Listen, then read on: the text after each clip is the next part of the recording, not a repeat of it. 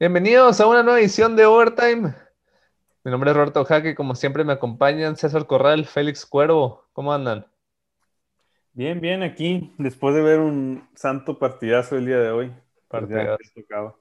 Sí, sí, es lunes, digo, es un poquito mejor que el jueves, pero tampoco es la gran cosa, ¿verdad? Lo bueno que tuvimos, bueno, el juego temprano tampoco estuvo tan bueno, pero en papel estaba mucho mejor. Y pues sí, acabamos de tener un buen fin de semana deportivo. Creo que lo mejor fue el base. El, la NFL. mucho. Estuvo, la NFL estuvo me. Entonces sí, me, más vale escucharnos a nosotros que tener que ver todos esos juegos tan inconsecuentes que hubo, ¿verdad? Vamos a estar hablando de todas las semanas 6 de la NFL. Vamos a hablar de la Serie Mundial, sobre todo el juego 7 que tuvimos ayer. Qué, qué partidazo, la verdad. Fue un, fue un clásico ese juego entre los Dodgers Uf. y los Braves. Félix, ¿cómo andabas durante todo ese juego? Pues así te la pongo. Normalmente soy muy apasionado para los juegos de los Rams y no me importó nada porque está 100% enfocado en ver el béisbol. Ah, pero pues también, o sea, tienes que decir que probablemente tu afición por los Rams es la misma o, o parecida a la de los Dodgers, entonces no te podías perder un juego 7 por una temporada regular tampoco, ¿no? Sí, Yo creo y- que un poquito más RAM, pero pues también tienes que estar con- comparando un juego de la semana 6 contra el juego 7 de... y mira, te, te combino a final de Sí. cuentas, ¿eh? Sí, totalmente. Pero bueno, vamos a estar Unos hablando de de vida ahí nomás que se le fueron, pero Antes de empezar, les recordamos que nos siguen en todos lados, en Twitter como Overtime-MX, estamos en YouTube como Overtime Podcast, en, como Overtime, en Spotify, Apple Podcast, Overcast, donde sea, búsquenos, háblenos, comenten. Sin más por el momento, empezamos con el capítulo hoy de Overtime.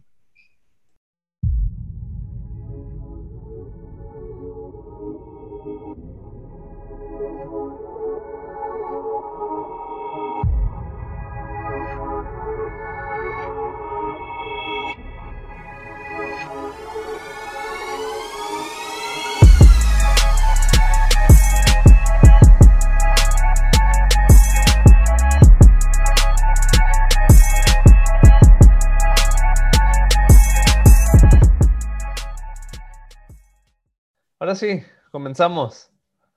Vamos a empezar. Por lo general empezamos con el mejor juego de la semana. Pero hay algo, creo que nos llamó más la atención, no nomás esta semana, todo lo que va de la temporada. Y es que los Jets son muy, muy, muy malos.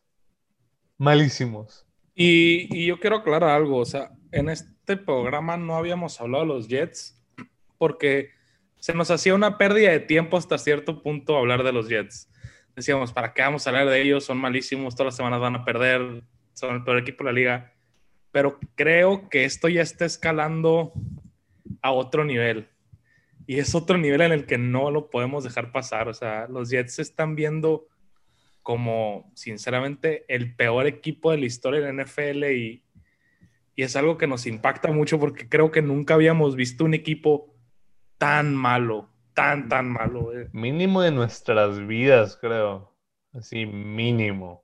Yo tuve que batallar varios equipos muy malos de Rams, o sea, 2009 Rams 1-15, que fue la primera vez que fui a verlos.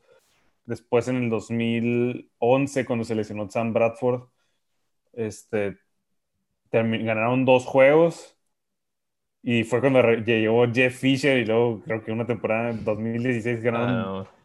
O sea, si- con Jeff Fisher ya saben, era un 7-9 constante, 7-8. Sí, pues de pasar, de pasar a- de 2-14 a 7-9, Sí, creo que no, sea, se queja- no te quejabas tanto Sí, en ese 7-8-1, momento. Sí, exacto, ¿no? Pero, o sea, me tocó, me tocó ese, ese año del 2-14 y te lo juro que yo creo que si juegan 16 juegos contra estos Jets, sí les ganan unas 13 veces. Así de... Y es un equipo muy malo, o sea, no, no... Nunca había visto un, un equipo en donde... Número uno, o sea... ¿Quiénes son sus receptores? Número dos. ¿Quiénes son el tight end? Número tres. ¿Por qué Frank Gore sigue jugando en la liga? O sea, O sea, número mínimo cuatro. si eres un equipo malo, No, no, prueba no. novatos. O sea, ¿por qué le siguen dando la bola a Frank Gore? Pero bueno, para contextualizar la ineptitud de los Jets a un nivel histórico, llevan hasta este momento un diferencial de puntos negativo de 18.33 puntos por juego. O sea, están perdiendo en promedio por más de 18 puntos. El récord histórico son los Colts de Baltimore. Hace, hace tanto fue eso. Los Colts de Baltimore en el 81, que quedaron 2-14, perdieron por 17.1 cada partido. Los Lions del 2008, que se fueron serie 16, perdieron por 15.6. Son tres puntos peores que los Lions, este equipo de los Jets. No, y, lo vemos como lo dijimos en las, en las predicciones de la semana, de, la semana 6. Eh, eran favoritos, creo que Miami por, por, nueve y medio. Nueve y medio y dijimos, Miami no es un equipo bueno, normalmente ese tipo de líneas está compuesta para equipos buenos contra equipos regulares malos.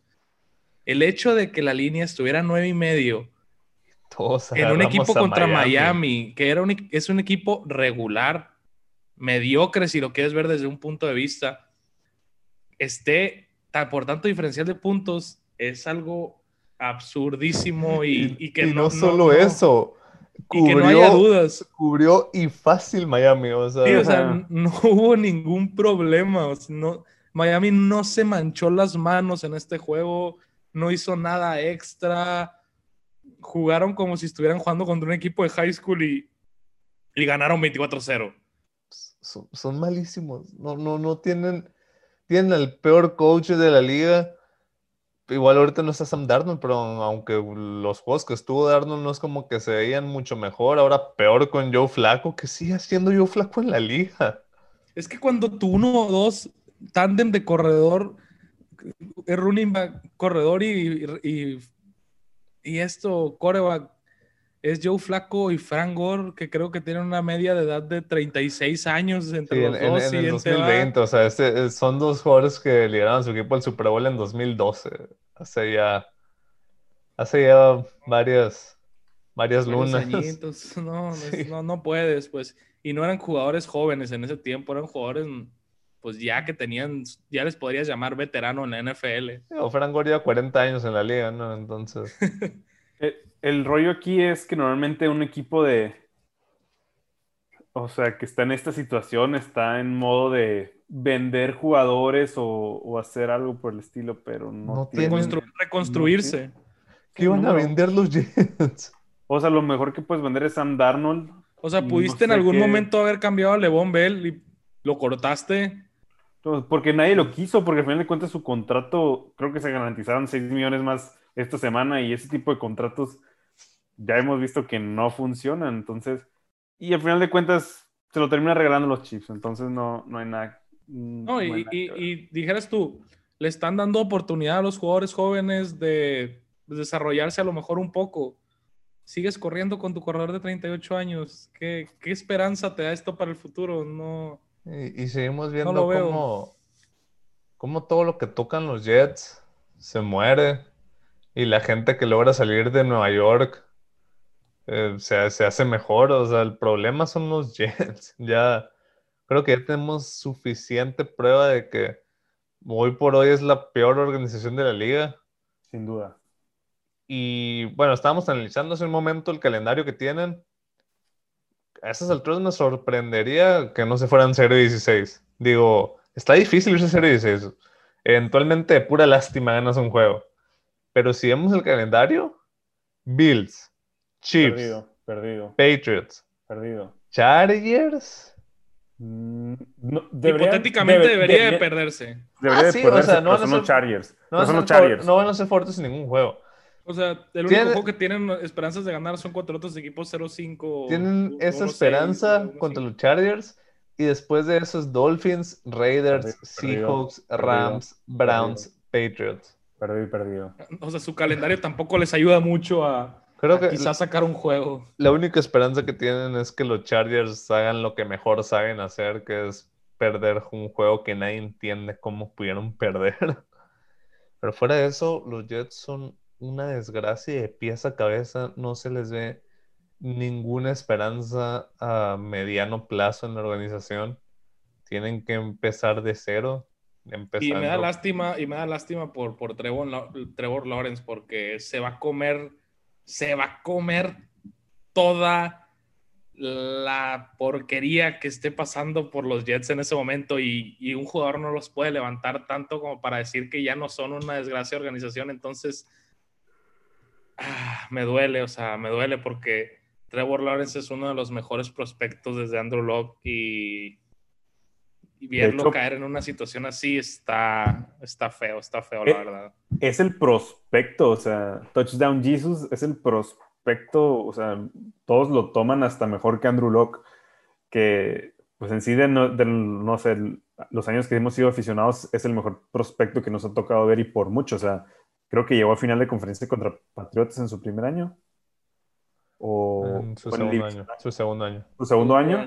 Y en el primer año creo que también lo pasó a playoffs, entonces no, es una vara que sí se la están poniendo alta, pero si no, esta organización va a seguir siendo popó, por no ponerlo más, más feo, porque luego nos censuran, hasta que el día que Adam Gates renuncie se van a estar cambiando la situación. Y eso que ya serían los reportes que Adam Gates pues, a futuro ya vamos por vamos o sea, se va a quedar en el equipo. No entiendo por qué. ¿Por qué corren a Todd Bowles para, empezar?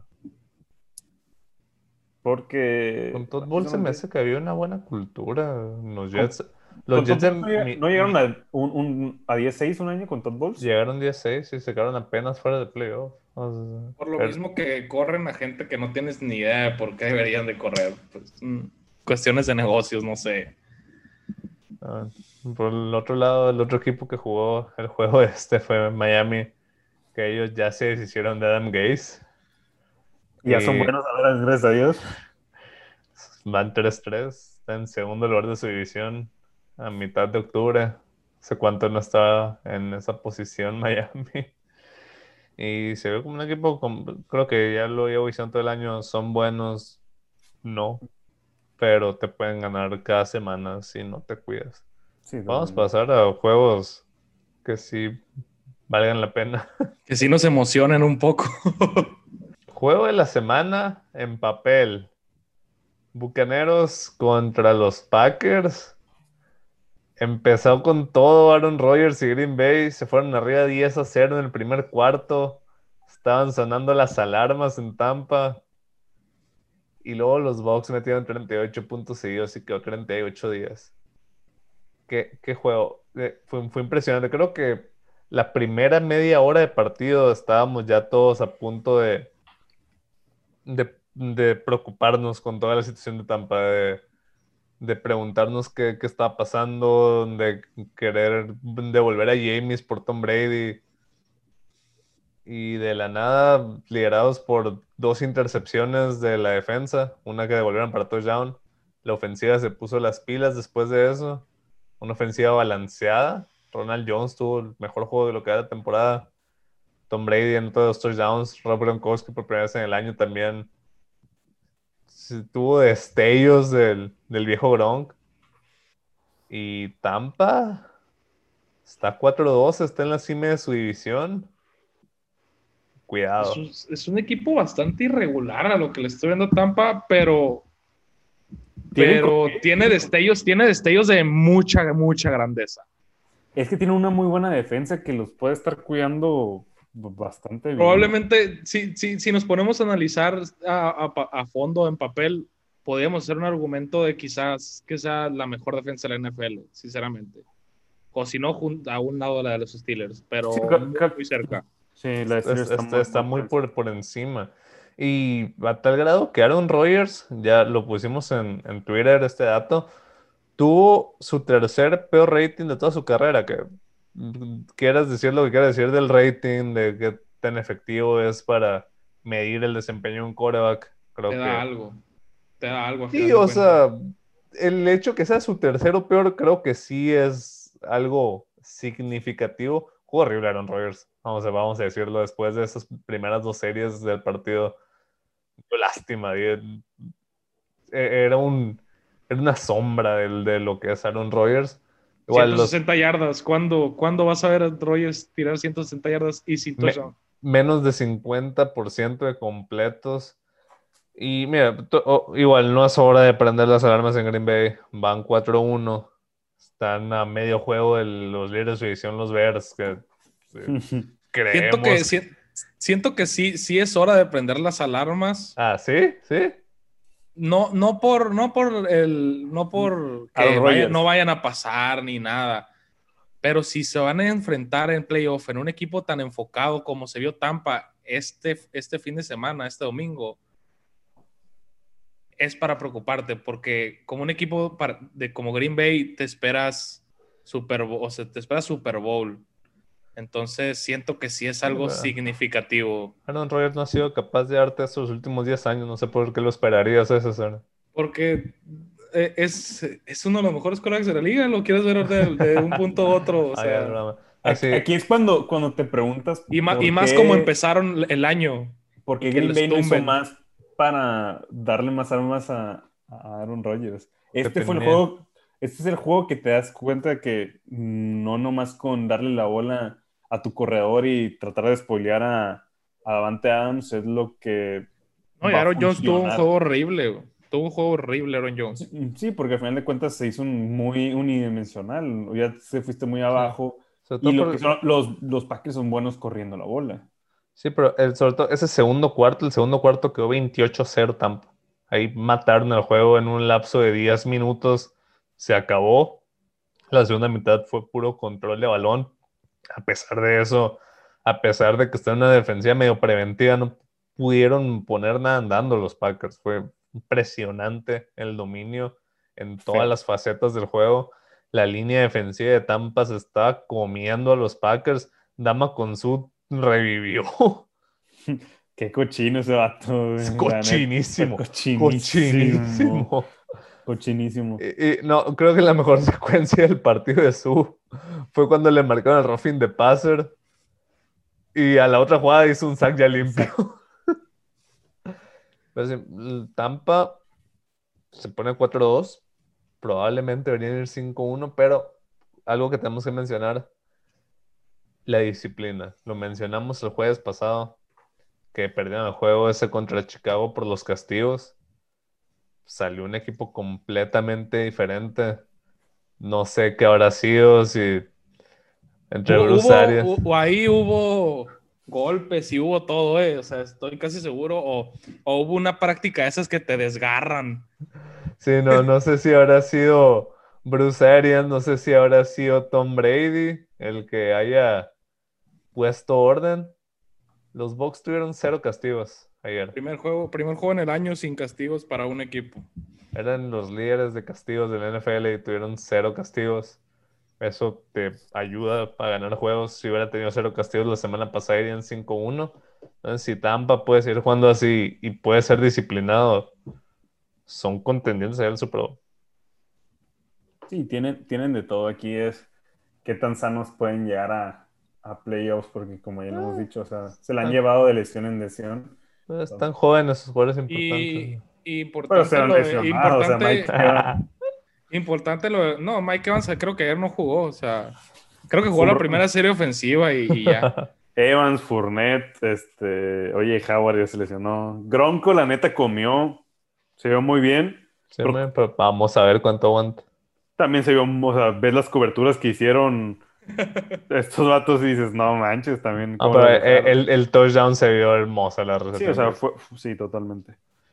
Pero bueno, Y parece que tienen otra arma ahí un poco especial en Johnson, Ty Johnson, que, Tal- Tyler Johnson, que muy, muy, muy buen arma para parecer también. sí, se esperaba que, bueno, para el draft que fuera entre segunda y tercera ronda, pero bajó hasta quinta. Este, tuvo muy buenos, hubo- tenía muy buena calificación por Pro Football Focus como el mejor receptor, digamos, no el mejor prospecto, sino el mejor desempeño como receptor, también a nivel colegial.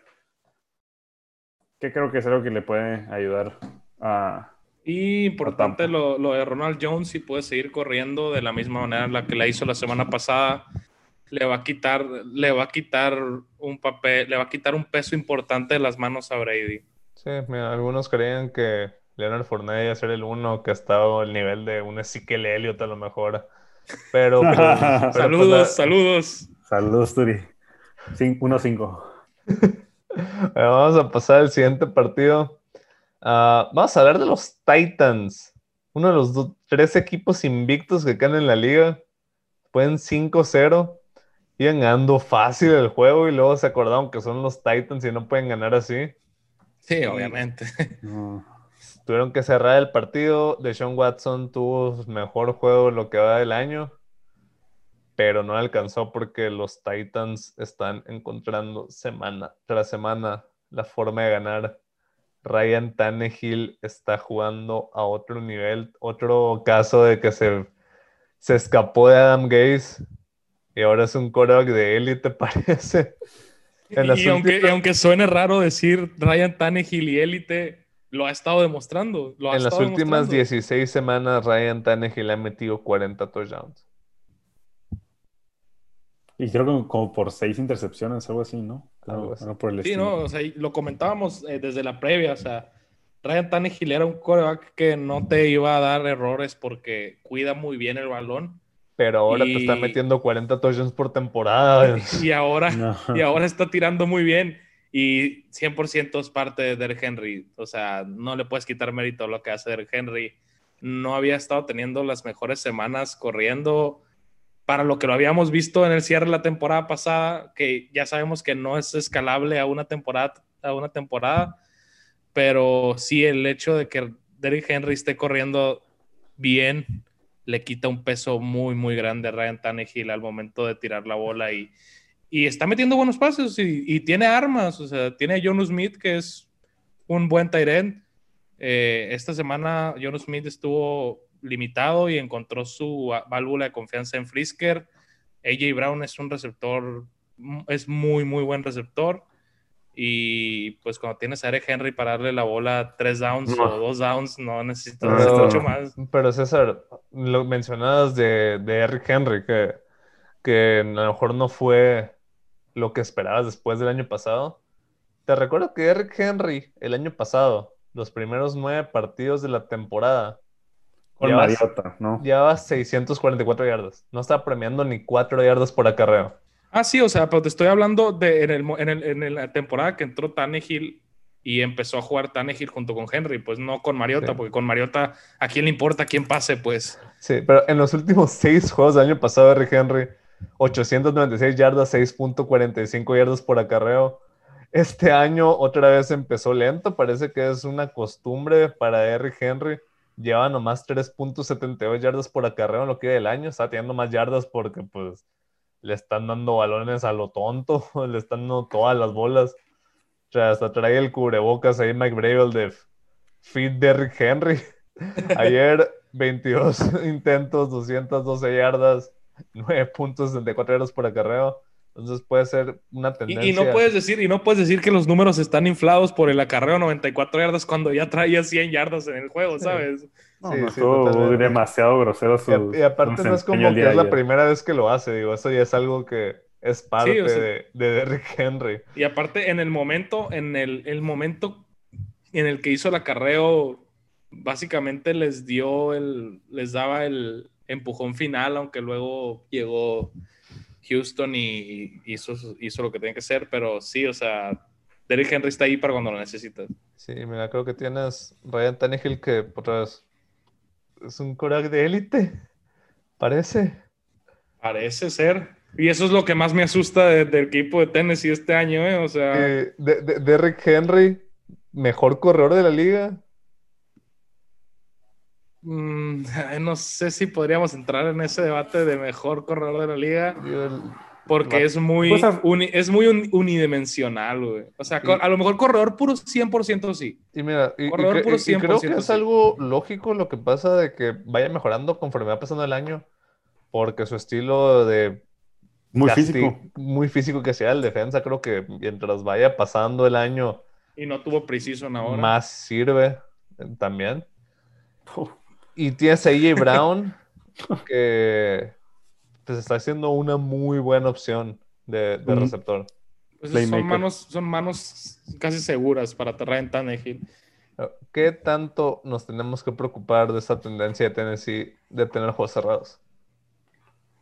Mm, Yo creo que más de preocupar no, no se me hace tan preocupante porque al final de cuentas están sacando sacar, están sabiendo sacar los juegos.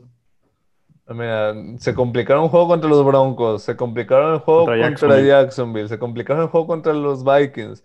Ganaron fácil contra los Bills, ese es el único juego que han ganado convincentemente. Y luego se complicaron el juego contra los Texans. Yo creo que esos cinco juegos, pero esos cuatro juegos que se complicaron, fue totalmente innecesario. creo que en todos tuvieron este, ventaja por más de dos dígitos. Menos en el de Broncos. A menos el de Broncos, sí. Ahí tuvo Por garantía. Porque, Tu garantía, porque sí. Goskowski. Sí, porque, o sea, porque Goskowski no quiso. Sí, O sea, sí. Si no, o sea, si no, Pero sí, fácil. a, a final de cuentas, nos dan sustos, pero acaban sacando los resultados como, quién sabe. Y, y como, como dicen, o sea, ¿qué prefieres? ¿Ganar feo o perder bonito? Entonces, Van 5-0, si es una fórmula que les ha funcionado bastante tiempo ya, vienen de llegar a la final de la conferencia. van 5-0, yo lo pondría como un equipo contender al 100%, son, la verdad. contendientes. No creo que. Si eres Kansas, no quieres ver a Tennessee en playoff. Les, quieres sacar la vuelta, la verdad. No, yo creo que cualquier equipo les quiere sacar la vuelta. Cualquier equipo. Es, es un equipo muy, muy sólido. Y pues bueno, Houston cae a 1-5. Han mostrado vidas de que sacaron a Bill O'Brien. Qué sorpresa. Brandon Cooks revivió desde que se Sí. sacaron a Bill O'Brien. ¿eh? O sea, buen- dos partidos con muy buen desempeño. Pero igual creo que su temporada está muerta. 1-5 está muy complicado, sobre todo porque está muy peleada la, la FC. Eh, es, es bueno verles vidas, sobre todo de Sean Watson. Creo que la liga es más divertida cuando de Sean Watson está teniendo buenas actuaciones. Y no, no sé si vieron lo de Mike Brable cuando por terminar el juego, todavía cuando iban ganando, iban ganando por uno, creo. Bueno, al final, cuando antes de que Houston anotara el touchdown, mete, era, iba a ser segunda y uno, y mete a, a un este, jugador extra defensivo, ya estaba puesta la, la defensa, y lo mete para que sea 12 men on the field, para que sea castigo, avancen, paren el reloj y así no tener que quemar un tiempo extra, y que fue el que utilizó en, en, en el drive final de... Mr. de- Mañas ahí, Mike Brable. Entonces fue una maña ahí explotando, que... explotando el La- libro. Le aprendió reglas. a Bill Belichick definitivamente. Sí, ya, ya, se- ya lo usó contra él en el juego de, de comodín el año pasado. Vamos a pasar a otro juego. Vamos a hablar del partido de hoy lunes. Fue el mejor juego que hemos visto para nada. Pero tenemos que hablar de los Cowboys y su Red Rocket. desgracia de partido mira, que tienen el día de Yo, hoy. yo voy a decir algo. Date. Este equipo es el mismo equipo de Cowboys que hemos tenido las otras cinco semanas. Con la diferencia de que Andy Dalton no es Dak Prescott.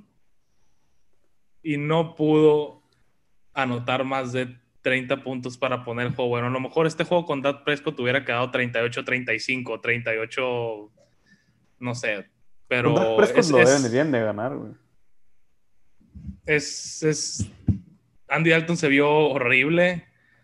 Dijimos que era un coreback, pues un buen backup. No se vio como eso. Eh, está viejo, por, sí, tiene mucho tiempo sin, tenía mucho tiempo sin, sin ser titular. Sí, pero Se esperaba Se un poquito más. se ve, o sea, se esperaba un poquito más que anotarle 10 puntos a, a los Cardinals. Y aquí es cuando todo mundo, hasta Dak Prescott, se pone feliz porque le van a dar más dinero del que ya le habían ofrecido. O sea, ahora sí se, se- se Pues están es que dando cuenta los básicamente, Cowboys que básicamente era lo que- se están dando cuenta de que, oye, este vato nos tenía en los juegos, hay que darle dinero. Eh, Los Cardinals se ponen 4-2. Am, ¿qué tanto creemos en ellos? Creo que todavía está por determinarse. Se han visto muy bien unas semanas, muy mal otras. Pero creo que es un equipo joven, un equipo inconsistente. Un equipo que todavía puede mejorar, pero todavía no puedes confiar en ellos semana a semana, pero le sorprendería verlos en playoff y a lo mejor ganando un partido de playoff. A mí sí, sinceramente. A mí sí, no, tienen todavía. No tienen el, Yo te voy a no decir por qué. todavía. no Yo te voy a decir por qué. Porque Kyler Murray hoy tiró 9-24, güey. Es que, o sea, Kyler Murray aún no es buen pasador. O sea, Que tiene, que este la habilidad y, y todo, o sea, toda esa chispa sí la tiene, pero aún no es buen pasador. Sí te- todo, Este- todo este hecho juego- semanas es corriendo. no le puedes dar eh, mérito a los Cardinals de este juego porque fueron dos fumbles de Ezekiel Elliott, fueron dos intercepciones de Andy Alton los que los dejaron en la puerta para anotar touchdowns fáciles. Entonces no puedes decir, no todas las semanas va a ser contra la defensa de los Cowboys, pues es, es una coladera. Es- no, no es ni una coladera, es un hoyo negro eso, no, no, no llega a coladera. Coladera sería bueno para ellos. Sí, sí, totalmente. Ah, los Cowboys siguen en el liderato de su división. Ah, no mames. no me lo esperaba eso, no me lo esperaba. Es que después de todo lo que hemos estado analizando, que vengamos y los Cowboys son líderes de la división, ¿qué? ¿Cómo? Ah, los Eagles están en medio juego, los Giants están en un juego. Solo quiero decir algo. Está un juego. ¿Qué tan, ¿Qué tan mediocre, qué tan malo tienes que ser para que una patada de despeje en un tiempo extra parece que te puede dar el edge en un posible tiebreaker en, para la división? Ok, ¿cuántos juegos creemos que va a ganar el campeón del este? Hasta este momento me sorprendería si ganan siete, güey. Creo que Filadelfia lo puede ganar con seis y medio. ¿Verdad? Sí, yo digo que sí. O queda cinco y medio Filadelfia y gana algún equipo con seis. Probablemente los que tienen que ser los Cowboys, ¿verdad? Ah, Creo Pues que, que la, la Dak división- Prescott está fuera toda la temporada, ¿no? Sí. No, no le diste el tobillo, obviamente está fuera toda la temporada. Entonces no, no los veo ganando más de seis juegos, güey. Perdóname, pero no los veo. O sea, Pero que otros cuatro, güey. Pero seis juegos te alcanza. Entonces les quedan dos juegos contra Washington, dos juegos contra Filadelfia, un juego contra los Giants. Es que lo peor del caso es que sí pueden ganar porque tienen otro juego contra los Bengals. O sea, necesitan ganar cuatro juegos. Ah, va a ser la venganza del Red Rocket. No. Es, es que no deberían de estar ganando esos juegos. O sea, que tienen el talento, le hemos dicho, sí, tienen muchísimo talento. Muchísimo, muchísimo. Pero ahorita no tienen el, o sea, no tienen ningún negocio de estar ganando cuatro juegos más en la temporada. Filadelfia no se vio mal esta, esta semana, ¿eh? Tampoco déjame te digo. O sea, Ah, sí se vio. Ah, es malísimo, puro garbage, güey. O sea, tú, tú, tú traes ya una iniciativa aquí para, o sea, los Reyes no son buenos. la, Pero la- división se va, la división se va a decidir. La se, la división se va a decidir en, el en el en la semana 15, que es Cowboys contra, contra eh, estos Filadelfia. A van a acabar pasando los Giants con cinco ganados y van a ganar un juego de playoff y todos Me, vamos me- me gusta más que pase el fútbol team, güey. Es que sí, o sea, no, no le puedes dar un. O sea, puede pasar cualquiera, puedes tener argumentos para que pase cualquier equipo. No, yo los Giants no los veo pasando. Para mí. La verdad. Ajá. Pero O sea, los otros al tres. fútbol team, güey, porque el fútbol team la fambleó y, se la jugó por dos. Así ganaron, güey, pero. Quedó por un No, punto, güey. Pero bueno, sí. ah, hablando del equipo que sí ganó y que ganó por 28 hoy, ah, los Cardinals, vamos a ver de qué están hechos las próximas semanas. Van a ir contra los Seahawks, contra los Dolphins, contra los Bills, contra los Seahawks otra vez, contra los Patriots y contra los Rams. Entonces, ahí vamos a descubrir realmente qué están hechos. GG. Si Quiero ver a eso- Kyler Murray pasándole a esas defensas. Eso es lo que voy a decir, güey. Güey, güey, Seahawks, güey, les puedes pasar, es lo peor del caso, o sea. Seahawks, Pues sí, pero cuando pasas 9 de Rams, 24 la güey. defensa de Dallas. 9 de 24 la defensa de Dallas, güey. Ok. A los líderes divisionales Dallas Cowboys, por favor. Un respeto, un respeto. sí. Bueno, ah, los Cowboys me llamó mucho la atención, no sé si que empezaba en la transmisión del Monday Night, que son el séptimo equipo con la racha más larga sin llegar a final de conferencia. Tienen desde 1995 sin llegar a final de la Nacional. Son 24 temporadas. Ya no son un Y, y equipo van a grande ser los 20 y van a Cowboys. ser 25. Es- es- y van a ser 25. The catch, Des Bryant ahí se le pueden agradecer. Sol- por debajo de los Cowboys solamente están los Bills, que es una probable que tal vez ya no estén en esa lista.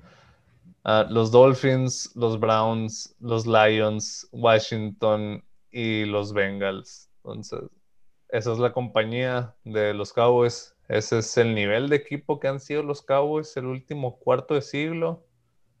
Ya no son un equipo grande por resultados, simplemente lo que les queda es el nombre. Siguiente partido, último al que vamos a adentrarnos. Otro juego que no estuvo cerrado, pero tenemos que hablar de los invictos Pittsburgh Steelers.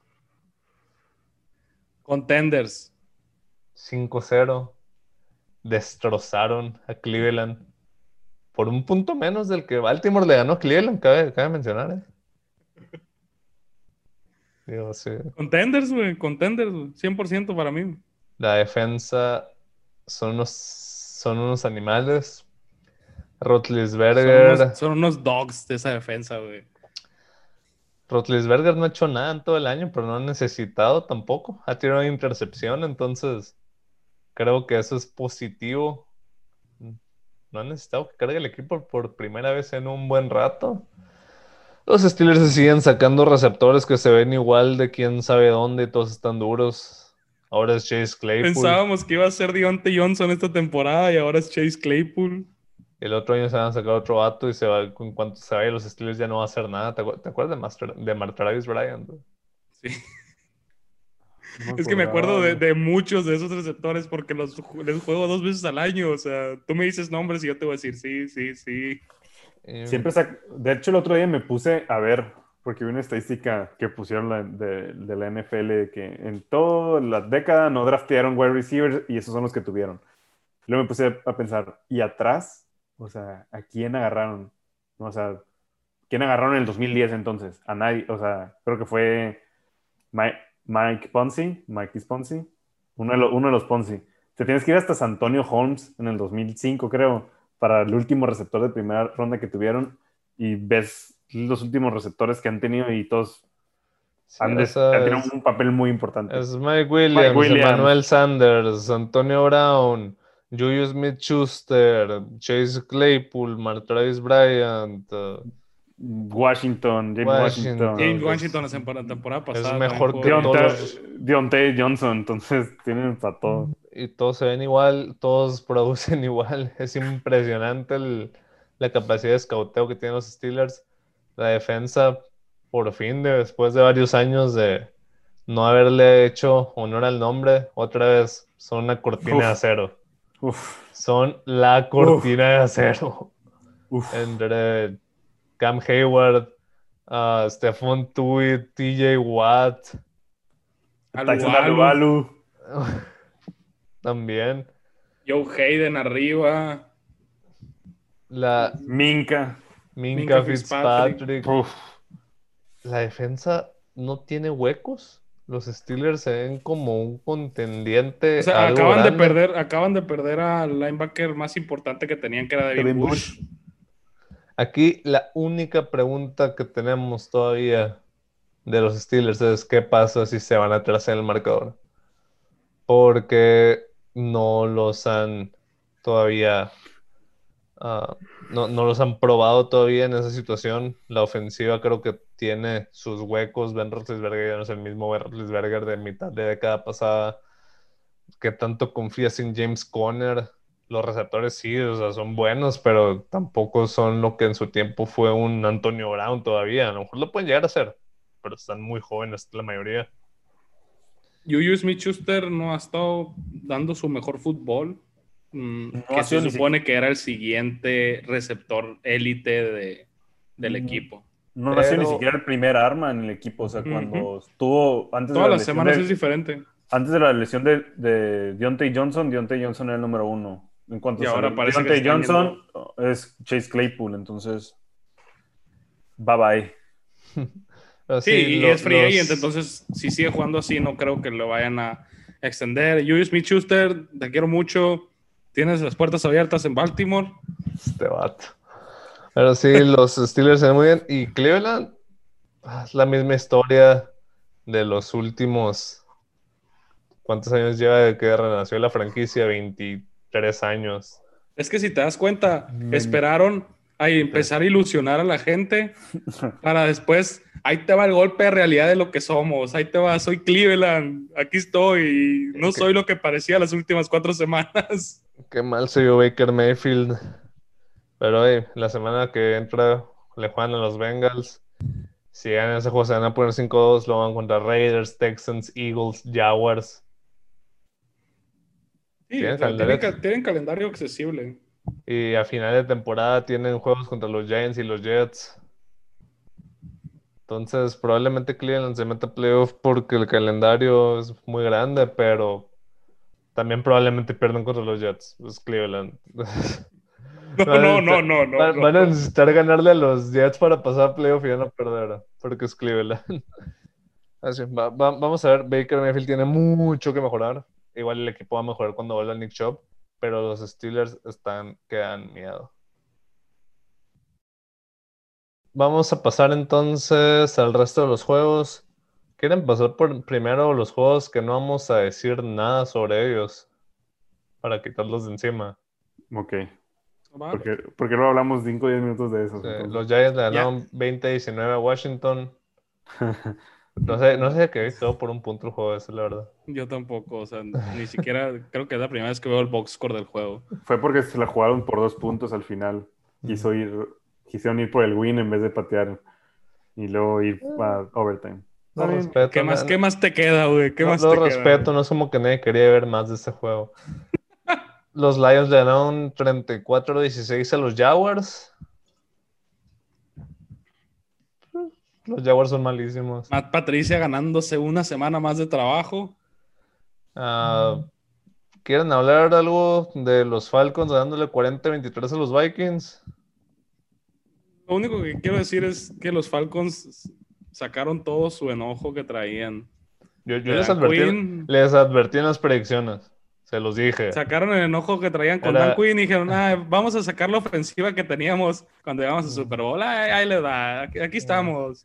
Y pues los Lo que más Vikings- me preocupa es Vikings, güey. No es tanto el Falcons, güey. ¿Cómo es que Vikings no pudo hacer algo? O sea, todo, casi todos los puntos fueron el garbage, güey. Entonces, Mira, lo- los Vikings pasaron de estar a una yarda de ganarle a los Seahawks para ponerse 2-3 y suponer que se iban a poner 3-3 esta semana a estar 1-5. Su Pero es que yo les dije- Está muerta. Yo les dije, hoy salió Kirk Cousins, bueno, ayer salió Kirk Cousins que no compra ni un pase, entonces... Triste, triste. Sobre todo por tanta arma que se maneja Minnesota que se desperdicia por Kirk Cousins. Imagínate si se. Imagínate que bajen lo suficiente para agarrar a Trevor Lawrence. Se ve difícil porque están los Jets. Pero imagínate a Trevor Lawrence con ese arsenal. era bien, ¿eh? Estuviera muy, muy bien. Ah, siguiente partido. Los Colts contra los Bengals. ¿Qué tanto quieren hablar de este juego? ¿Cómo perdieron Bengals, los Bengals? Bengals gonna Bengals, güey. O sea, como dijimos en la, en la, en la previa, que todos agarramos a los Bengals con la línea porque sabíamos que iban a perder por dos, tres puntitos de alguna manera. Obviamente iban a- Claro, Bengals, los dueños, los dueños de las líneas, los Bengals, güey. 24-0 creo que vino en un momento o algo por el estilo. Ese Sí. juego. Bengals gonna Bengals. Sí, iban ganando los Bengals 24-0 y quedan perdiendo 31-27. Los Bengals son un equipo muy, muy malo. Los Colts tienen muy buen equipo con muy mal coreback. Que no jugó Pero tan mal, de hecho, no Rivers aventó, tan mal. Rivers aventó el mejor juego del año. Ah, sí, mucho fue porque era de defensiva preventiva, porque iban ganando por 24 los Bengals. Pero si puede jugar más o menos al nivel que jugó ayer, los Colts van a ser peligrosos. ¿Qué tan probable es eso? No apostaría que va a pasar. Los Colts están 4-2, pero ya se les va a acabar la parte accesible del calendario. Bears Panthers. Big Dick Nick. Está jugando ¿Qué está pasando ahí? eh? O sea, sinceramente. Chicago tiene un que- equipo sólido. Foles no intenta hacer bueno. de más. Con un quarterback bien. Ajá. No es. le- no les voy a decir lo que está pasando ahí. Trubisky. Y me, voy, y me voy a comer las palabras, no sé de qué previa de semana que dije que la defensa de Bears ya no es la defensa de Bears. La me la estoy Bears- comiendo. La defensa de Khalil la- Mack está tremendo. En otro nivel. Está en otro nivel. no, no, no, dice, la, la defensa lo está cargando y no está Mitch Trubisky echando a perder los trabajos de la defensa. Eso es lo que está pasando con los Bears. Es la defensa que vimos en el 2018. Y si ves la ofensiva, no es una ofensiva buena. O sea, los No, están nada, ganando por la, por la, Nick Foles está, defensa. Nick Foles trae promedios por debajo en todas las estadísticas de lo que tiene toda su carrera, pero está haciendo las jugadas que necesita para ganar. Con esa defensa lo que, o sea, está haciendo lo que les, lo necesario para ganar los juegos. Sí. No está haciendo menos, Sin no más. está haciendo más, está haciendo lo que necesita. La semana pasada le pidieron que hiciera un drive para ganar, lo hizo. Esta semana le pidieron que metiera 23 puntos, los metió. Los Bears van 5-1. Y, siento que es un, es un caballito negro. O sea, pudiera ser un caballito negro en playoff, 100%, la verdad. Porque esa defensa, ya hemos visto como equipos sin, sin ofensiva explosiva o, explos- o- o- eh, ofensiva relativamente buena dan mucha pelea en los playoffs. Y con un coreano como Nick Foles, que pues, es sobre, un game todo, manager. sobre todo que Nick Foles sabemos que se hace Dios en enero, ¿no? Es, es un game manager, entonces siento que es un equipo que ah, incluso hasta podría llegar al Super Bowl en dado caso. Sí. Los siguientes juegos de los Bears son contra los Rams, contra los Saints, contra los Titans. Ahí se va a ver. Ahí se va a ver. se va a ver.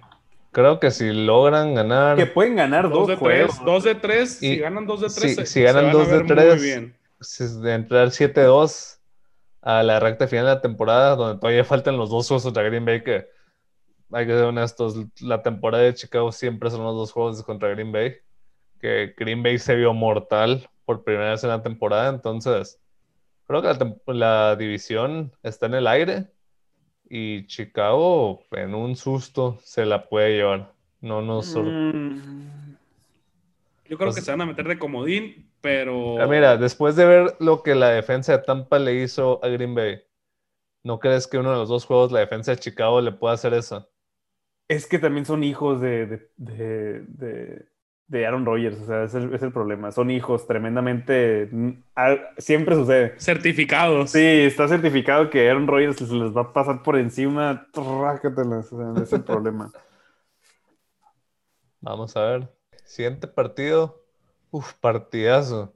Nomás me quedé dormido como tres veces viendo el juego este. Los Broncos le ganaron 18-12 a los Pats. No lo Ah, vi, yo la neta no lo vi, pero, No, tampoco lo mío. pero pues puntos de pateador. Los Broncos ganaron con seis goles de campo.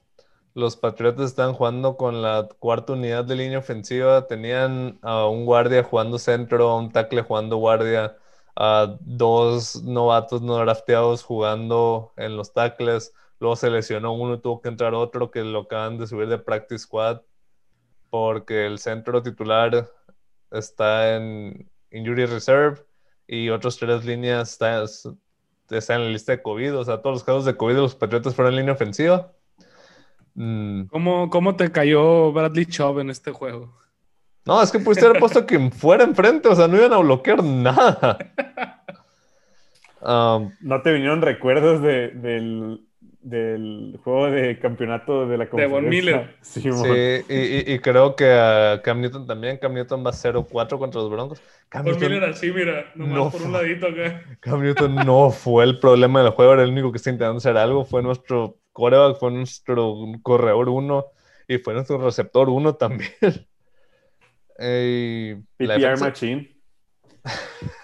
La defensa de los Patriotas se vio muy bien. Aguantó, dejó en 18 a pesar de que la ofensiva no avanzaba y mm, la mayoría de juegos los dejaba en muy mala situación de terreno. Lograban parar y contener a, a tres puntos. No metió ni un touchdown Denver en todo el partido. Pero pues a final de cuentas, si la ofensiva no hace nada hasta final del partido, no te va a alcanzar.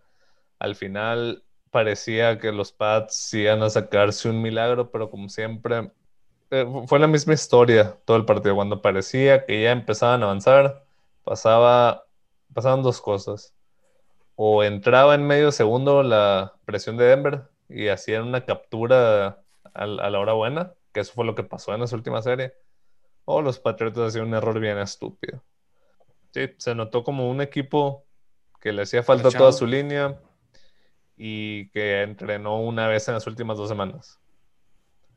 Mm, qué tan preocupado estoy, la verdad, no mucho, siguen estando en un juego de búfalo, se va a normalizar, espero, los contagios que, han tenido.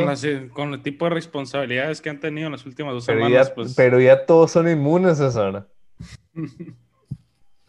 es el plan, es el plan. Es el plan, güey, te lo juro que es el plan Belichick, güey. Ah, sí, e, es que era, el plan, pues que tener el outbreak ahorita para que ya cuando importe más la temporada estén todos saludables y los otros equipos estén contagiados. Pues todos van a estar jugando con jugadores de la XFL y los Pats era con equipo completo. Mm, me mencioné un poco de Denver, la línea defensiva, mira, no es su culpa, a quién le estaban jugando, se vio muy bien, se vio dominante. Bradley Chop, que lo mencionaba César, tuvo partidas, hizo lo que quiso. Y Drew Locke jugó tres cuartos muy, muy, muy buenos. A pesar de que no podían terminar las series en touchdown, metió todos los tiros que tenían que meter, convirtió tercera y largo una tras otra, tras otra vez. Y no eran jugadas que fallaba la cobertura de New England, eran pases que los metía entre dos en el puro hueco. Eran pases con la presión encima. Hizo muy buen trabajo de Lock hasta que se volvió loco en el cuarto cuarto queriendo matar el partido y tiró dos intercepciones muy, pero muy tontas que casi hace que New England saque el juego. Pero le, vi el potencial a Drew Le vi lo que la gente en Denver ah, le, han estado vendiendo y creo que tiene futuro en la liga. Bueno, uh, ¿qué partidos nos quedan? Vamos a hablar de tu juego, ¿verdad, Félix? Dale. Date una intro para, para luego ya, ya, ya decir ahí. Los Niners le ganaron 24-16 a los Rams. Nos advertiste, Félix. Probablemente nadie vio este juego o nadie le puso mucha atención a este Porque estábamos viendo el base. Es, es una de las pocas situaciones, o sea, hay que, hay que mencionarlo, que vamos a estar viendo otro deporte sobre el fútbol americano. Eso sí, sí. Y, y, yo lo único que alcancé a notar en el juego antes de que empiece a hablar Félix, porque siento que él es el que más vio el juego, lo único que alcancé a notar lo único que alcancé a notar en el juego es la inoperancia ofensiva de los Rams en la primera mitad y la inoperancia ofensiva de San Francisco en la segunda mitad. O sea, parecía que se habían cambiado los papeles y ahora los San Francisco era quien no quería avanzar y cuando en la primera mitad eran los, Rams, tuvieron muchas oportunidades para volar el partido y nunca los tomaron. Sí, no, esta es la, ¿Algo más que quieran comentar antes de que empiece a desagarme? Date, date, date. Ese es el problema, o sea, lo, que tú comentas, César. Y es por lo que no me preocupa tanto. Pero ya se sabía que iba a pasar en este juego. Estaba como pronosticado. Yo, sinceramente, sí lo tenía pronosticado como una derrota. Por eso no pesa tanto. Igual también creo que afectó mucho que ganaran los Dodgers. Eh, pero sí, o sea, te das cuenta, perdieron por una posesión donde Cooper Cup dropeó dos touchdowns. O sea, uno sí se le cayó de las manos y luego fue cuando, obviamente, se la jugaron en cuarta porque se tenían que jugar y llegó una intercepción ahí en el Enson que ya fue como muy circunstancial porque tenían que tirar la bola, ni modo que, que no, no la tirara, ¿no? Pero sí, o sea, ahí va un touchdown, el, el deep pass, que yo sé que no fue un pase perfecto de... Le pegan las dos manos. Sí, pero le pegó las dos manos. En el primer drive vimos que también la dropeó dos veces, entonces. Y no fue el único jugador, entonces sí lo tuvo como en, en la Robert Woods también, entonces no es la primera vez que, que, o sea, que pasa eso. Este, pero lo que me gusta es que son errores que se pueden, o sea, pulir fácilmente, ¿no? O sea, no creo que en un juego Cooper Cup te vuelva a, a dropear cuatro pases, dos para anotación pero lo que más me preocupa es no tanto la ofensiva, porque sé que McVeigh puede ajustar, pero lo que me preocupa muchísimo es la defensa. Este, quitando a, y eso lo mencionaba, quitando a Aaron Donald y a, y a Jalen Ramsey, esta defensa es de agua, o sea, Sa- sa- sa- ¿Sabes qué está bien raro entre nosotros tres? Que mi equipo va peor de, nosotros y yo soy el que está más seguro con su equipo. Ok, vamos a pasar al siguiente juego, César. Háblanos de los Ravens. Ganaron 30-28 contra Filadelfia. Van 5-1.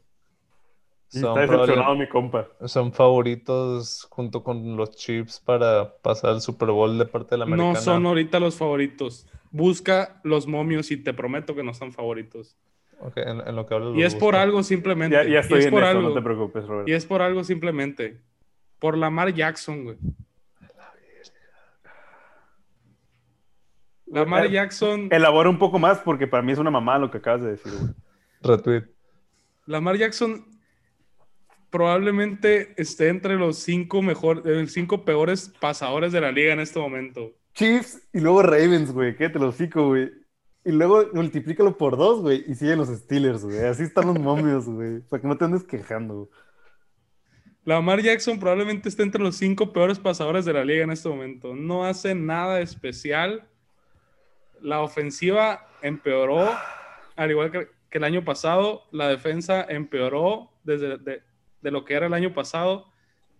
Es un equipo que está ganando de trámite juegos contra equipos malos, pero no está convenciendo ninguna semana. La única semana que tenían un reto era la semana contra los Chiefs y probablemente es uno de los peores juegos de los Ravens que he visto en un largo tiempo desde que, eran, desde que son buenos.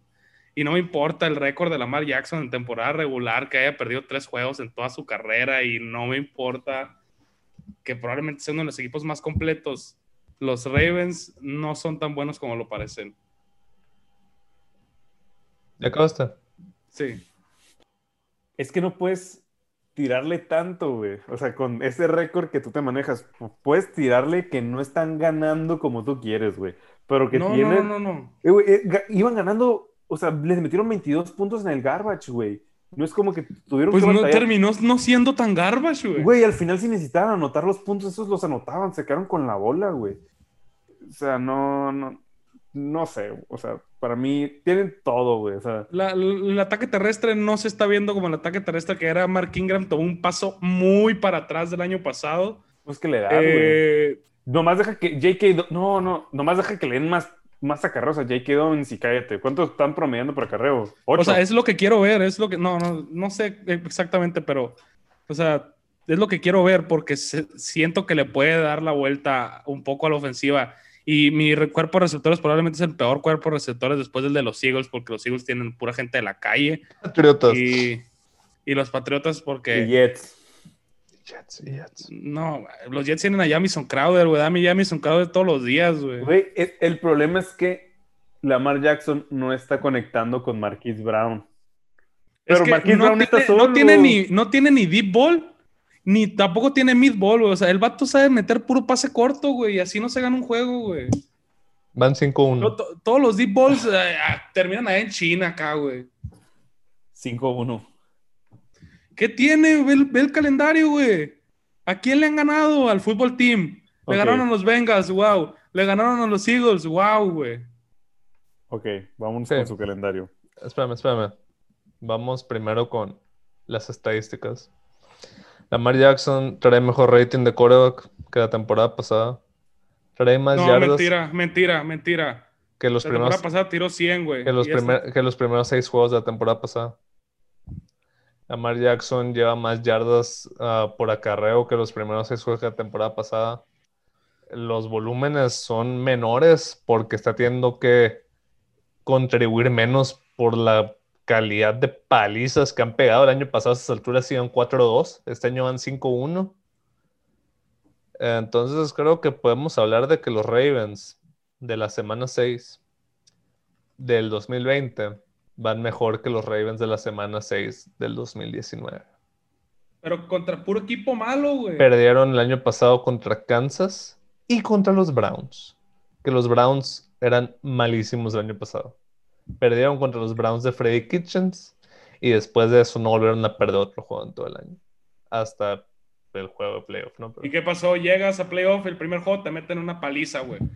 ¿De qué me sirve, güey, quedar 14-2 en una temporada regular si voy a llegar Ah, contra bueno, equipos buenos bueno, dices, el año pasado le habían ganado por equipos malos. Este año le están ganando por equipos malos.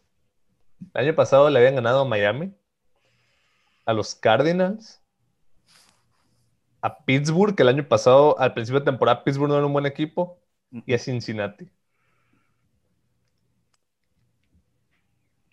No tienes de qué preocuparte, güey. O sea, no, tú nomás es que- tu rant porque no estás viendo a Lamar MVP. Es octubre. Solo porque, o sea, no lo estás viendo como MVP, Pero pero, ¿por qué está ganando los juegos, güey. Es Pero, octubre. ¿cómo esperas que sea, o sea, cómo esperas que tu coreback dé un paso hacia atrás de una temporada de MVP, güey? Porque se lo tiene que tener, güey. O sea, se- por eso Pero ni siquiera está dando un paso güey. hacia atrás. Ni siquiera está dando un paso hacia atrás. Está teniendo Es un paso básicamente. lateral. Es un paso Ajá, lateral. ajá. No- simplemente no mejoró y no has tenido, no lo han exigido. El juego de Kansas sí, jugaron horrible, es un juego malo. Los Patriotas, acuérdate que todos los años en Trae septiembre, 63% de pases completos, güey. pases. 63, güey. Está bien, güey. 56 las últimas tres semanas contra equipos lamentables, El año güey. pasado tenía 65 para la semana 6. O sea, 65 a 63%. Se te hace mucha diferencia que crees que no es un equipo bueno. ¿Y yardas por, yardas por pases tiene más ahorita? Yardas Sí. totales. Yardas totales no, pero no ha tirado tanto. No ha necesitado tirar tanto por la calidad. Y cuando necesite paliza. tirar tanto, ¿y cuando necesite tirar qué? Pues no va a tirar porque no sabe tirar, güey. Porque no sabe tirar, güey. Ahí es cuando te tienes que preocupar, güey. Pues, es- pues por eso estoy preocupado, güey. Le puedes decir Por eso estoy preocupado, güey. Por eso estoy preocupado, güey. Pero es que te tienes que preocupar porque ni siquiera han abierto el playbook, güey. Así como tú dices, no están jugando bien, es por algo, güey. O sea, no están abriendo el playbook, güey. ¿Para qué quieres abrir Y el cuando lo playbook? necesitaron, y cuando lo necesitaron abrir, lo abrieron, güey. No lo abrieron, güey. Les yo dieron solo una sé, paliza, güey. No iba tan mal, güey, hasta que Lamar Jackson no pudo conectar esos pases, güey. Pero Ah, no, ah, y no me tengo que preocupar, porque Lamar Jackson no sabe tirar, güey. Güey, no, nomás porque una semana no le vaya bien, güey, no quiere decir que no deje de ser un Es que no es una semana, güey. Ya van varias semanas, güey. Nomás porque vas 5-1, güey. Nomás porque vas 5-1, güey. Te estás quejando, güey. Yo me estoy quejando porque es un 4-2 y, no, y fueron los... O sea, y ni siquiera es un rant tan fuerte como el tuyo, güey. Y yo le gané a los cuatro equipos, o sea, mis únicas victorias, güey. Son los cuatro equipos de la NFC East. Ahí preocúpate, güey. O sea, yo, yo ya paso mi, mi parte fácil. Ahora, y tengo dos derrotas. A ver qué pasa. eso es a lo que voy. Viene un calendario bueno para los Ravens. A lo mejor ahí ya me convenzo, pero hasta ahorita yo no estoy conforme con lo que estoy viendo, pues. Sí, César. Ah, los Kansas City Chiefs, campeones del 2019 en la semana 6, iban 4-2 con derrotas contra los Texans y contra los Colts. Los. Patriots, campeones del 2018, iban 4-2 con derrotas contra los Lions y contra los Jaguars. Es octubre, güey. es octubre. Ey, los Jaguars de ese año estaban duros. No, 2018 no. no, güey, no. Bueno, Pero bueno, güey. O sea, va- noviembre, noviembre va a marcar muchísimo la temporada de los Ravens, güey. Sí, pero no importa porque en diciembre te vas a enfrentar contra Cowboys, contra Browns, contra Jaguars, contra Giants y contra Bengals, güey. Cinco Pues wins sí, güey. seguras, Pero fácil de los cinco juegos estos que tengo en este mes, güey. Veo un 1-4, güey. Podría haber un 1-4, güey. Vamos a pasar al siguiente juego. güey. Y con eso no 1-4 vas a terminar con 11 vic- 11 victorias, güey. No puedo, no puedo. Sí, güey, pero voy a pasar de wildcard, güey. y Probablemente sabes a quién le voy a tener que jugar, güey. A los Steelers en primera ronda, güey. No puedo, no puedo. Ah, Félix, güey, dile algo. güey. Güey, Es que cuando estás tan nublado, güey, en tu mente y tu ceguera. Es que no hay güey. otro juego ya. Aquí es el momento cuando me piden disculpas, güey. Félix, te pido una disculpa por creer que Josh Allen era un coreback decente. El vato es un asco. Deja tú, o sea, te debe una disculpa todos los fans de la NFL porque todo el mundo estaba comiendo el hype de Josh Allen, güey. Que no, que no está jugando mal, güey. Pero estaba haciendo cosas que no debería estar haciendo contra equipos competentes o defensas competentes, ¿no? Contra los Rams, o sea, la primera mitad de Rams hacia atrás QB1. Después de la primera mitad de Rams hacia acá, ¿quién es este vato? ¿Es Josh Allen 2018 o qué? Lamar Jackson, pues. Ándale. Ándale, Lamar Jackson. güey. Es, lo que, eh, Josh Allen es lo que, lo que tú crees que es Lamar Jackson. güey. Es que no lo has visto jugar, güey. Sí, estuve veo mucho Baltimore, me entretiene ver esos vatos. güey. Porque son muy buen equipo, güey. Este vato nomás quiere el rant, güey. Y quiere, Sí. le, le importa el rating, güey. Es lo que le importa. Güey. Obvio. Pero sí, mm, los Chiefs ganaron otro juego súper anémico el día de hoy. Mira, pa- para, equipos que no convencen, ¿no has visto los juegos de los Chiefs ahora? Pues ya me convencieron bastante a mí de que en el playoff, mira, placa y placa y También, también van, matraca, güey. mira, también van 5-1 y no creo que se estén preocupando porque todos los juegos parece que traen hueva de estar jugando. Porque ¿sabes a quién tienen los Chiefs, güey? ¿Sabes a quién tienen los Chiefs? Tienen a Patrick Mahomes, güey. ¿Sabes quién no estuviera preocupado si tuviera Patrick Mahomes? Yo, güey. Güey, todo, toda la liga, cabrón, güey. Toda la liga. Um, sí, um, Patrick Mahomes se aventó otro juego de rutina. Creo que está en piloto automático, Mahomes. Tiene toda la confianza del mundo que cuando lo necesite mm, se va a aventar su pase de 80 yardas mm, perfecto a Tyreek A Hill. Tyreek Hill, sí, ¿no? Como hoy, o sea, hoy no lo vimos, pero. O- en o- o- o si se le cuarto antoja- al final, ese pase de tercera y 12. O si se le antoja, se lo mete a Sammy. Watkins también porque puede, pues. O sea, no importa, güey. Ah, los Bills llevan dos perdidos seguidos, están empezando a notar rayaduras en, en la armadura. No, no se vieron tan mal como la semana pasada, mínimo metieron las manos ahora sí, pero igual tal vez empieza a preocupar un poco los Bills, igual tienen, tienen una semana para, para llevarlo tranquilo, para probar cosas nuevas, ver qué sirve, qué no, que Josh Allen agarre confianza. El hombre de Josh Allen sane completamente. Ahora que ni ocupa jugar Josh Allen, metes a... ¿Quién es el banca? Matt Barkley. ¿no? Mark Barkley. Sí, metes a güey. Matt Barkley, ganas por 40 la otra semana contra los Jets. Pero Sí, después, primero de noviembre, en la semana 8, juegan contra los Pats. Y ahí vamos a ver de qué están hechos los Bills. Si ganan ese juego, probablemente la división ya suya.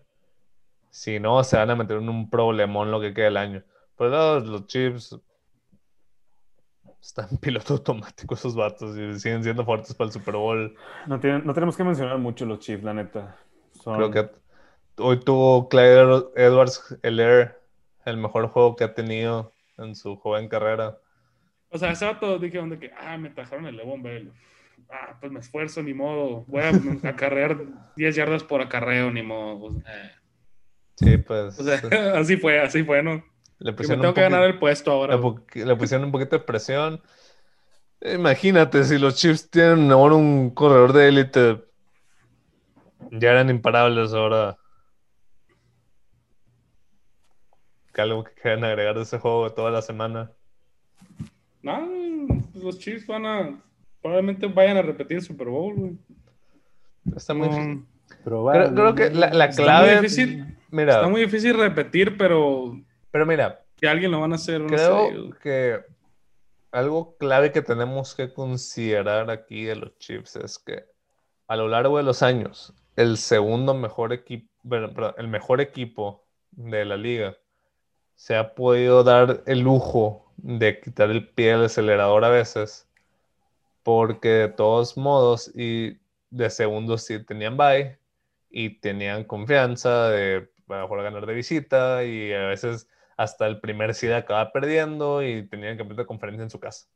El año pasado lo vimos con los Chiefs, que a pesar de ser el segundo sembrado, no, no digo que hayan sacado el pie del acelerador, el año pasado tuvieron sus problemas con la lesión de Mahomes, pero sí hemos visto muchas veces que el mejor equipo que de segundo seed no hay tanto problema. Este año los Chiefs se van a tener que poner las pilas en lo que resta del año y hacer todo lo posible por ser el primer seed porque el segundo seed ya no tiene bye. Y por más que sean los Chiefs, ganar tres juegos es infinitamente más fácil que ganar cuatro. Muy probablemente veamos el primer campeón que juegue cuatro juegos en un buen rato porque la ley de probabilidades dice que, que pues, la mayoría de los equipos van a tener que ganar cuatro juegos para ganar el Super Bowl. ¿Hace, ¿Hace cuánto no pasa eso? Creo que desde los, es- desde los Giants del 2011.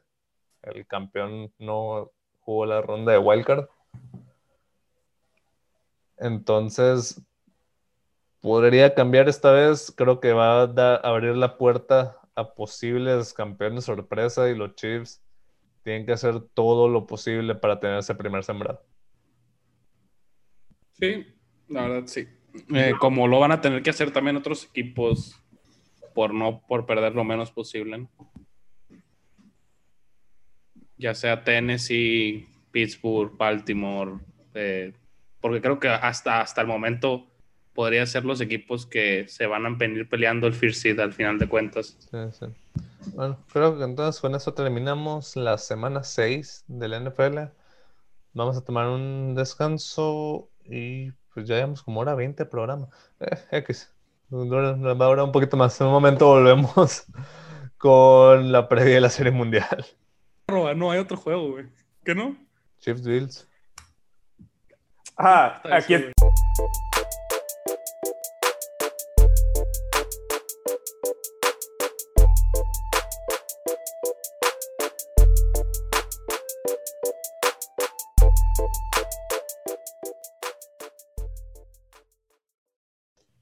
Estamos de vuelta.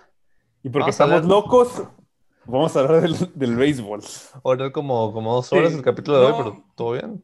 No importa que habemos, eh, llevemos habladas como una hora cuarenta de, de fútbol americano, todavía nos quedan muchas palabras por decir, ¿no? Ah, nos podemos estar aquí todo el día. O sea, nos quedamos otros 40 minutos después de que acabamos de grabar, siempre. Sí, o sea, pregúntense en la escuela, íbamos a la escuela cinco horas y si cuatro horas estábamos hablando de deporte se me hace poco, entonces, Oh, y luego cuando había que estudiar. Sí, eh, pero no, ya est- olvídate. est- est- estamos usando el tiempo para hablar, que es para hablar de béisbol, César. Los Dodgers volvieron. Ganó 3-1. Estaban muertos. no, Pero no, si no. una ciudad es capaz de echar a perder ventajas, es Atlanta. Y tuvimos un juego 7 que, que fue un clásico, el juego 7. Fue un clásico, uno de esos partidos que sigues recordando. Que si eres fanático de los Dodgers, te pone la piel chinita. Y Si si eres, fanático- fanático del béisbol, Lo te pone la piel chinita. por muchos años el partido. ¿Cuántos cambios de ventaja hubo? Como cinco, creo. Empezaron ganando 2-0 temprano en el juego. Los Bravos. Ah, al final del partido todavía tenían ventaja de 3-2. Empatan los Dodgers con el home run de Kike Hernández y luego. Que Kike siempre ha sido un tremendo Sí, clutch, ¿eh? es Es tremendo, güey. Es un O sea, Dave Roberts sabía lo que hacía metiendo a Kike Hernández para Sí. que le pegara la bola, güey. sí. Y luego el home run de Cody Bellinger, uno de los Oh. home runs más legendarios en la historia de los Dodgers. Y el swag que se manejó Uh. después de que lo metió. Esos Es que eso debería, eso debería ser la Ah. MLB, güey. Eso debería ser la No, MLB, güey. guacho, se me ¿Y por qué solo está. ¿Y por qué solo está permitido hacerlo en ese tipo de circunstancias, güey? Eso Sí. debería ser la MLB, La- güey. la verdad, lo, lo único que me agüité es que no estuvieran en Los Ángeles con el estadio explotando. Hubiera sido, hubiera sido una postal eso. Hubiera, Hubiera estado sido José nivel- Bautista, José Bautista, güey, otra vez. güey. Y el único problema que le podríamos, o sea, o la negativa que podríamos decir de los, o sea, de esa ofensiva de Dodgers, es que vamos a estar recordando el home run de, de Cody Bellinger y no las atrapadas de Mookie Betts para robar home run, o sea, no, no, no, Dos, no. dos No, y- no, y deja tú la de Mookie para robar home run. La atrapada de Mookie en el, Ah, juego- en el juego juego seis. 5, juego Juego 6, seis, sí. ¿qué no? El que la agarró por abajo. y Sí, la lo- que la agarró en el piso la bola. Fue No, juego no. 6, creo, güey. Bueno, la la atrapada de Mookie Betts en el juego 5, juego 6, no me recuerdo, ya to- to- todo, se combina en una serie de playoff. Pero esa atrapada realmente le salvó la serie en el momento. Luego va a ser la atrapada robando el home run en el juego 7. Viene Cody Bellinger para- poniendo el punto de exclamación. Pero tenemos que hablar de el pitcher que se lleva la victoria. Esa era la segunda negativa ahí. ¿Qué nivel de fajado? O sea, está, tú tienes, o sea, hasta acá trae el pantalón de lo fajado que está. Lo, No, trae, no, lo trae como verol el vato. o Sí, sea. el Mira. vato es un overall. Hay algo Fajado. que es muy cierto, güey. Ese vato tiene un ángel, güey. E- El vato busca la manera de sacarte el juego y, y, y cuando entró al juego dije, Julio Urias va a ganar el juego. Iban abajo todavía. Y dije, Julio Urias va a ganar el juego. Entró, le dieron la vuelta, ganó el juego. Lo que todo el mundo pensábamos que iba a ser un- una, una novena entrada para Kenny Jansen. O Julio Urias le dice a Dave Roberts, déjame, Kershaw, o ¿eh? sea, déjame, déjame, yo lo voy a cerrar el juego, porque obviamente le preguntas al pitcher antes de hacerlo cuando te está tirando, ¿no? Le da la confianza y retira un 2 y 3, nueve pitchers, nueve, nueve bateadores al hilo, parece que ni se manchó las manos al momento de retirar a probablemente uno de los mejores equipos, batea- mejores equipos bateadores de la liga. Ronald Acuña, Eh, Ronald Freddie Acuña, Freddie Freeman, Freeman, Marcelo Zuna, Nick Markakis, Darnold, Swanson. Swanson. Swanson, o A sea, todos los pasó, pasó Pues- por todo el line-up, nadie le hizo nada. 9 de En- 9. En el momento más importante de toda su carrera. se estaba jugando la temporada los Dodgers y probablemente se Ah. estaba ¿Cómo está la piel, Félix? buen- ¿Cómo está la piel, Félix? No, está güey, no, o sea, está cabrón, güey. Y, y el vato va Urias- 3-0, güey. Va 3-0, güey. Acaba de romper el récord de más ganados para un pitcher mexicano en playoff. Tiene, Eh, está a tres victorias de Clayton Kershaw en postemporada. creo que le han metido. Está a tres victorias de Clayton Kershaw. o sea, creo que la cantidad de y, a, y a juegos, eso, güey. y a eso es a lo que voy de, de que tiene un ángel. O sea, busca la forma de que los juegos se ganen en el momento que está tirando Julio Urias. güey. Creo que le han metido una carrera en toda la postemporada. La otra que le metieron era, fue, fue una carrera sucia, si no estoy equivocado. Eh, se ha visto dominante como, como pocos. Ha tirado 15 entradas o cuánto, no sé, creo que 15 o 16 entradas. Y ha Y lo- tenido y una postemporada espectacular, sinceramente. O sea, Y no sé si recuerdan en un juego que lo trajeron contra, contra San Diego, sí, contra San Diego que Que- retiró a, a- que retiró. ponchó a Tatis, a Tatis. como si Sí, o sea, cuando. una pichada bien cochina. O sea, Sí, o sea, sacó dos rectas y un cambio a una curva, no me acuerdo super, si fue una curva una super curva, cochina. Este, pero aquí el problema es que todos pensábamos o queríamos más bien que él debió haber sido el inicialista. Porque al final de cuentas ha tenido muy buenos números, o sea, Sí, en su carrera ti- tiene mejores números que Julio Urias eh, en estos playoffs ha tirado 16 innings, le ha metido una carrera, 16 ponches, 0.63 de whip. En su carrera en playoff, 31 dos tercios, 26 ponches, 2.84 de efectividad, 0.88 de whip, 6 ganados, 2 perdidos. Entonces, o sea, ¿qué, qué más quieres? O sea, ¿Qué más quieres las- para darle la confianza? güey? ¿Qué más Cuando quieres las para darle la luces confianza? están güey? brillando, Julio Urias responde. Y creo que ya tiene la edad y ya tiene la experiencia Ya, ya no es para teenager, empezarle, ahora es el señor. como para empezarle a dar la confianza que necesita Julio Urias. Creo que sería criminal que no le dieran la bola en mínimo un partido de playoff. pero es, tú Probablemente, sabes. Mira, Probablemente no se la den, probablemente Pero- no se la den. pero no, no se te hace que estaría de que, que ahora juego 4 y en un posible juego 7 otra la- labor de relevo como esta que se acaba de aventar. Es Yo lo que pienso les iba que a comentar. le, le No- pueden abrir el juego a él, pero meterlo de segundo relevista, o sea, de relevista. un relevo largo. Un Ajá. relevo largo. Un relevo, Ah. cuatro o cinco entradas. Que sí, su problema bien. norma- eh, durante esta temporada fue en la primera entrada. Entonces, por eso yo pensé que iba a ser un Gonzolin dos entradas y luego ya iba a ser un juego para Julio Urias. Porque sí fue muy dominante, en- o sea, quitando la primera entrada. Pero igual, Bueno. o sea, con su desempeño de, o sea, del día de ayer. O sea, ¿qué no es más cree- importante? no ¿Una cree- primera le entrada o una séptima, octava y novena, güey? Pero es que lo, dar es la lo- es lo bola. que les, iba- lo, lo que les iba a decir, o sea, no se ganó ya el puesto de relevista en high leverage y lo van a estar utilizando por eso. Tal vez, tal vez, pero Es que, qué, mejor, qué mejor oportunidad, o sea, qué mejor...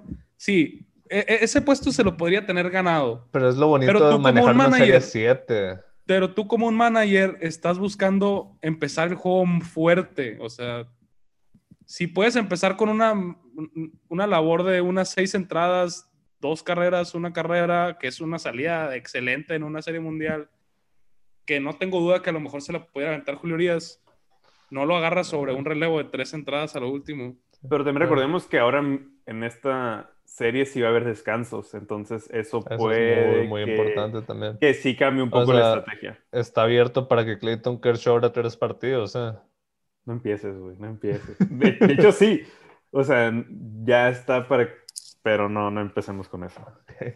Ah, del otro lado, pasaron los Reyes. Gracias al Señor. Los tramposos se quedaron a nada. Gracias a de- Randy, güey. Gracias a Randy. Gracias Gracias a, a Dios, Randy, por eso, pues. a- al prospecto de los Mayos de Navajoa, Randy Rosarena. Que dice que Eh, no va a jugar porque va, va a reportar con los Mayos ya. El MVP de la serie de campeonato de la americana, novato, rompió el récord de Evan Longoria, además a home runs en unos playoffs y todavía queda una serie. Impresionante lo que está haciendo Randy Arozarena. Mira, si le pegaba las colas de cachora que le tiraban aquí, güey.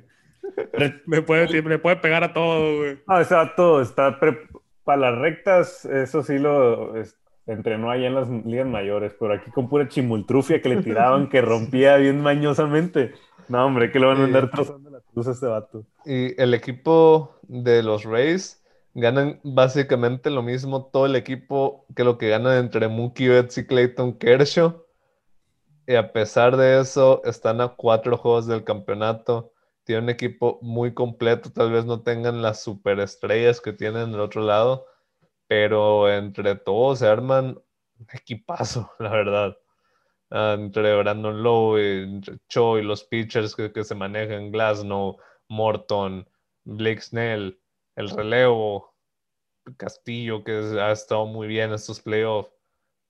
Tienes jugadores para, para tirar para arriba, la verdad. Creo que probablemente sean más profundos que los Dodgers, aunque obviamente los Dodgers tienen la ventaja en nivel de estrellas que tienen. Pero los Reyes va- va- van a meter las manos, ¿no? Cre- Creo que estamos pensando que tal vez los Dodgers fueran a ganar fácil en papel, pero los Reyes son el primer lugar de la americana. Sí, o sea, nivel de rotación inicialista, el 1-2-3 de, de Tampa tienen con qué competirle a cualquier, o sea, picheo que, que le quieras poner enfrente. Y luego está En el un relevo- juego de bullpen. Sí, o sea, el relevo es tan demasiado que tienes cualquier personalidad ahí. O sea, quieres una recta de 100 millas, la tienes. Tienes una, un pitcher que te va a tirar como frisbee, lo tienes ahí. Un zurdo que te tira la chimultrufia, también lo tienes. Entonces, o sea, tienes, Un dato de que todo para por abajo de las piernas.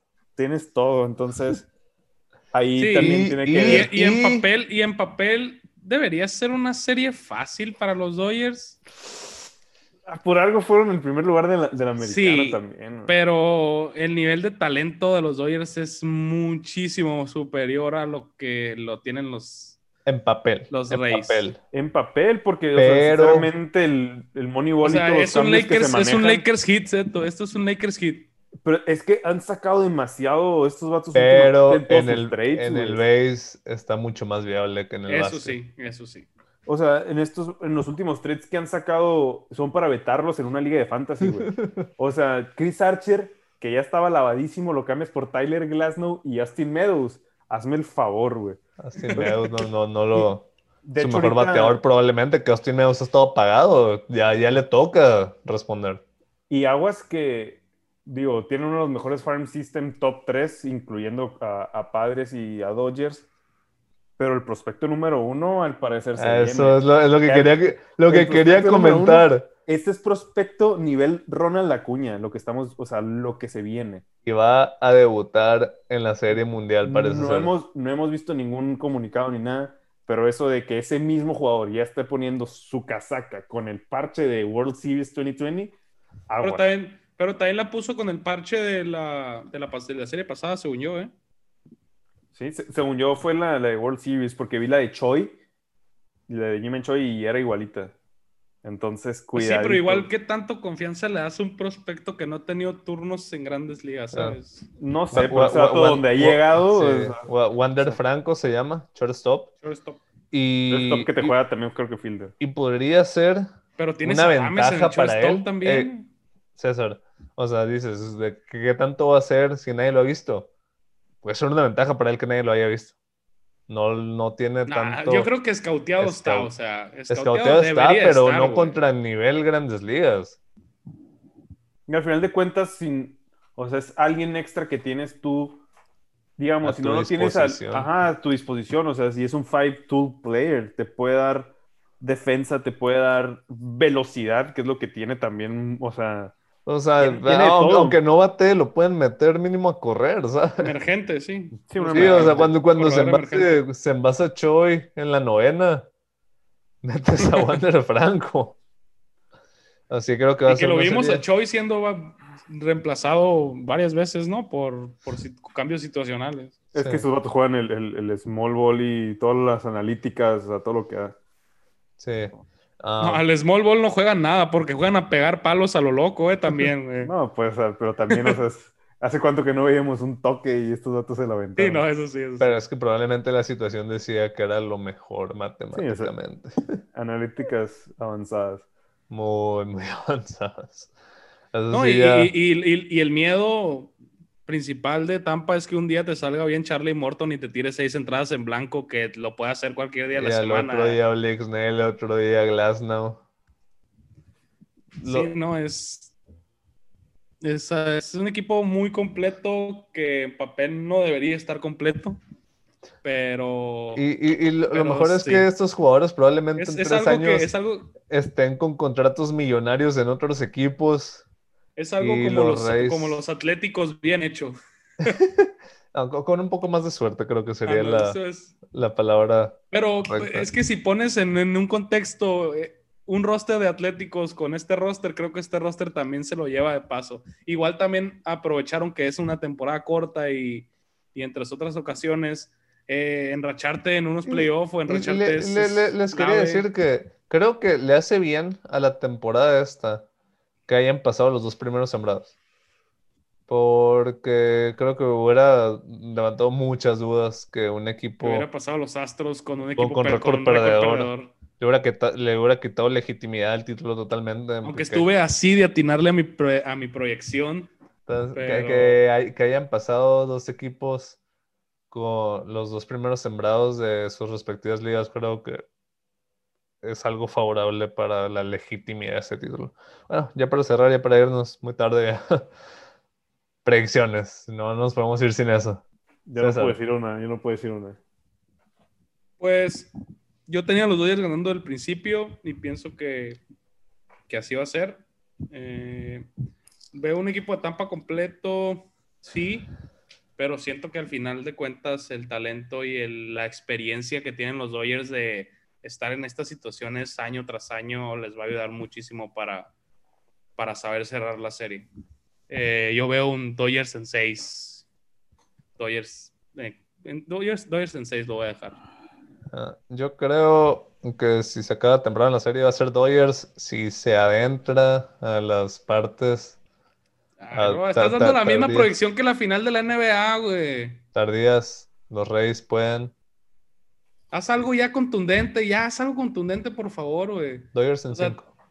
Oh, qué loco este. No man. creo que llegue. A eso, güey. Es que el problema es que si llega, Kershaw va a pedir la bola. Si llega a las partes tardías de la serie.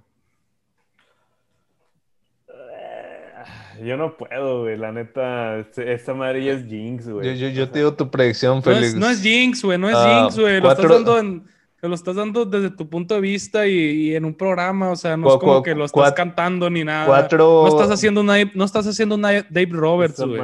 cuatro años de vida perdidos durante la serie.